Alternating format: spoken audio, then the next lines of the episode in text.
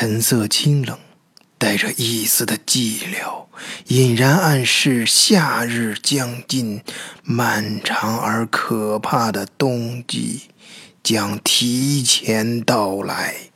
破晓时分，一支二十多人的马队轻轻地踏开晨雾，穿过寄宿的松林，宽阔的莱茵河。终于出现在他们眼前。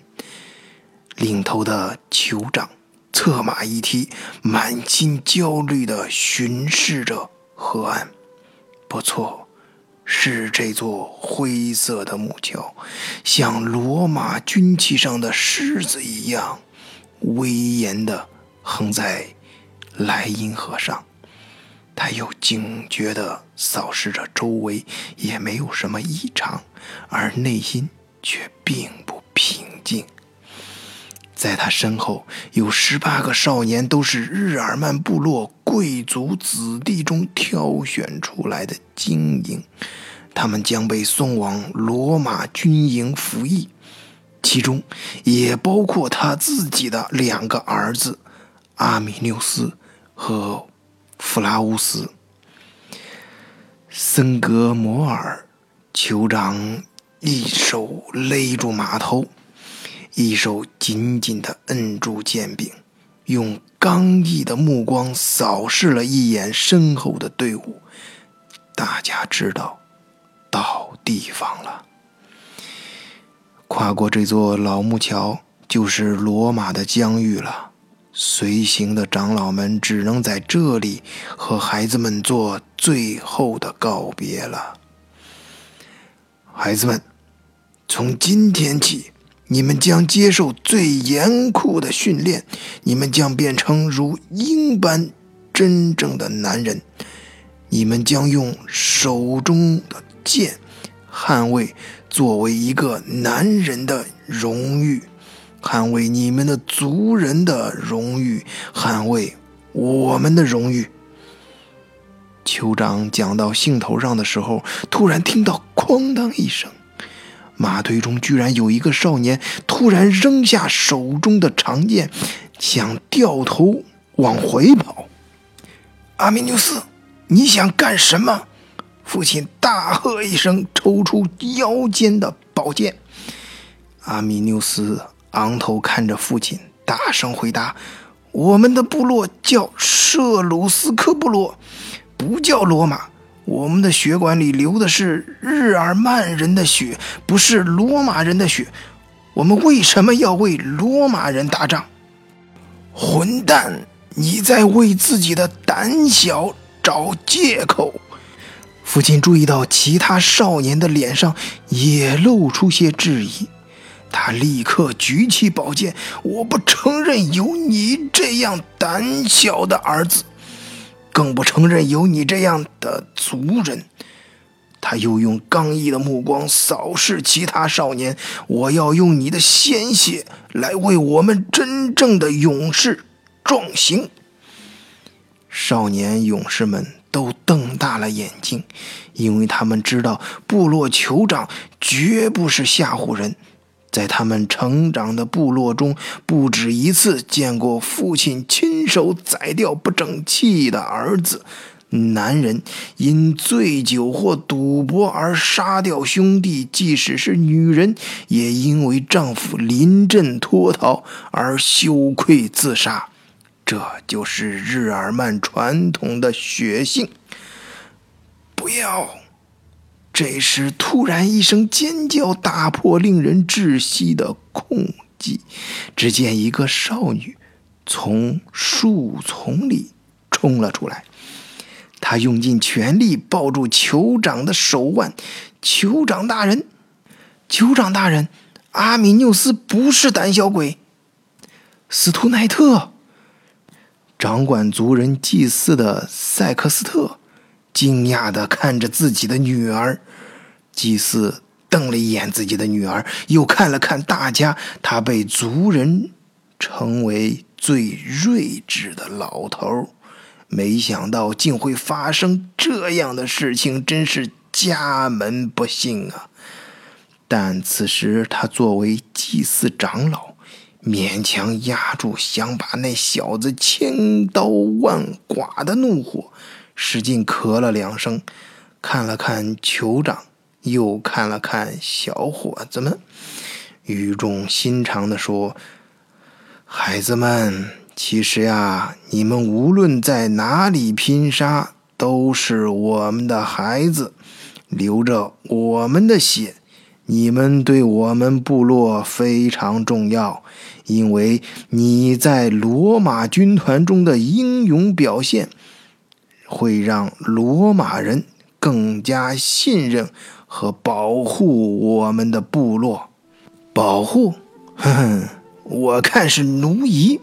每年我们都会有族人饿死，但从未停止过对罗马的进贡物品。牲口，还有供他们奴役的劳力和战士，而换来的只是罗马人扔掉的垃圾和鄙夷的目光。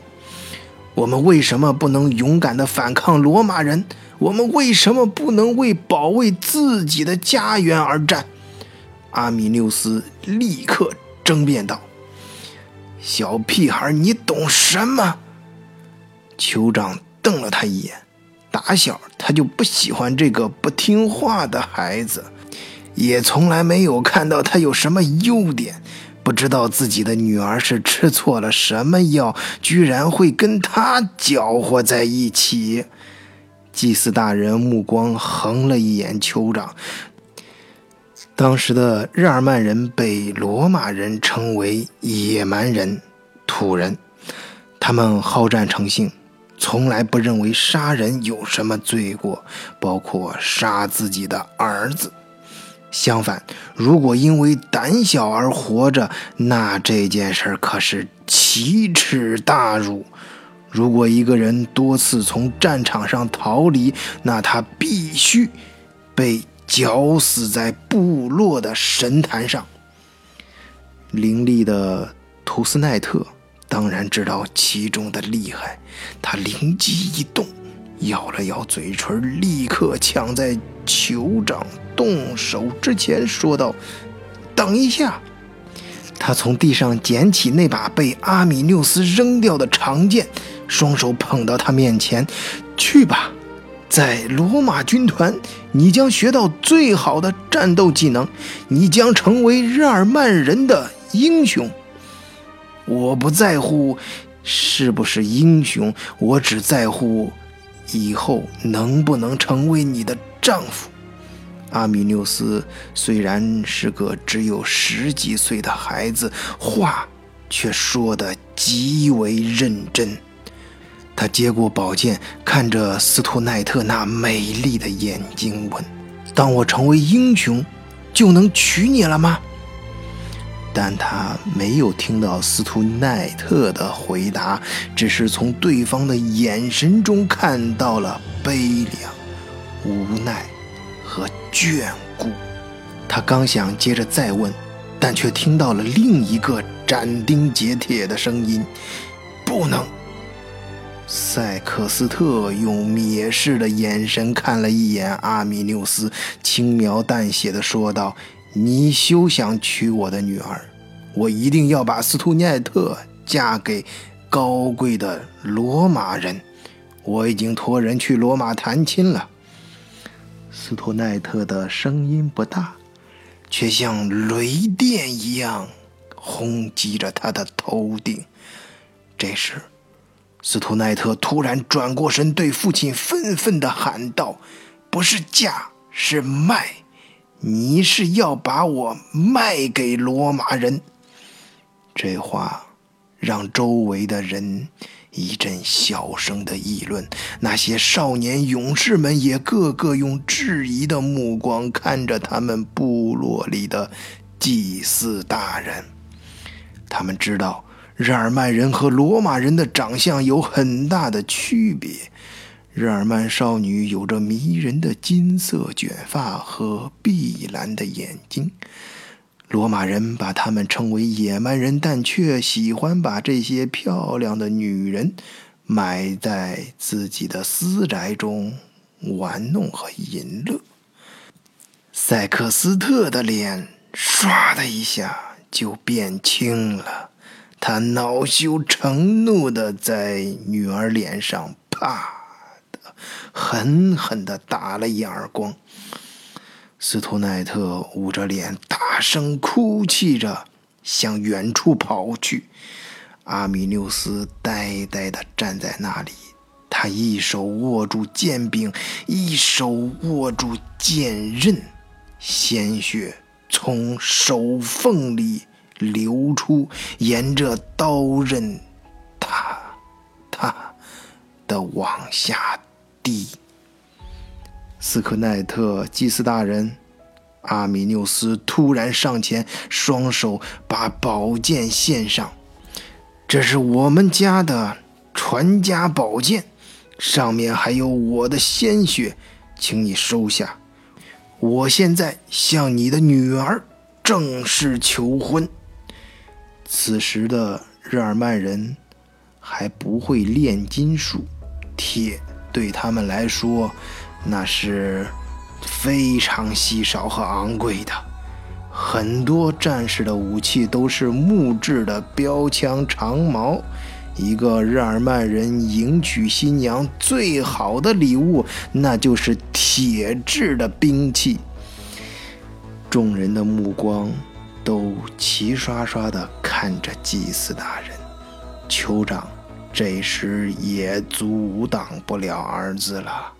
因为他自己也经历过儿子现在这个年龄，他理解儿子的感受，而且他也觉得祭司今天当着这么多孩子们的面说的话有些过分了。显然，这是塞克斯特不能接受的。他把脸扭向一边，全当没有听到阿米纽斯的话。这时。阿米纽斯的弟弟聪明灵巧的弗拉乌斯到跟前，笑眯眯地对着塞克斯特说道：“尊敬的、最睿智的塞克斯特叔叔，我听说在军团里，如果表现杰出，可以被授予罗马公民权。嘿嘿，塞克斯特叔叔，你看这样好不好？我哥哥是个能干的人。”如果我哥哥得到了罗马公民权，你再重新考虑这门亲事，怎么样？弗拉乌斯的话总算是给塞克斯特一个台阶儿。塞克斯特看看酋长，酋长点点头。塞克斯特又看了一眼阿米纽斯手中的宝剑，撇了撇嘴。这么好的宝剑，还是用在战场上吧。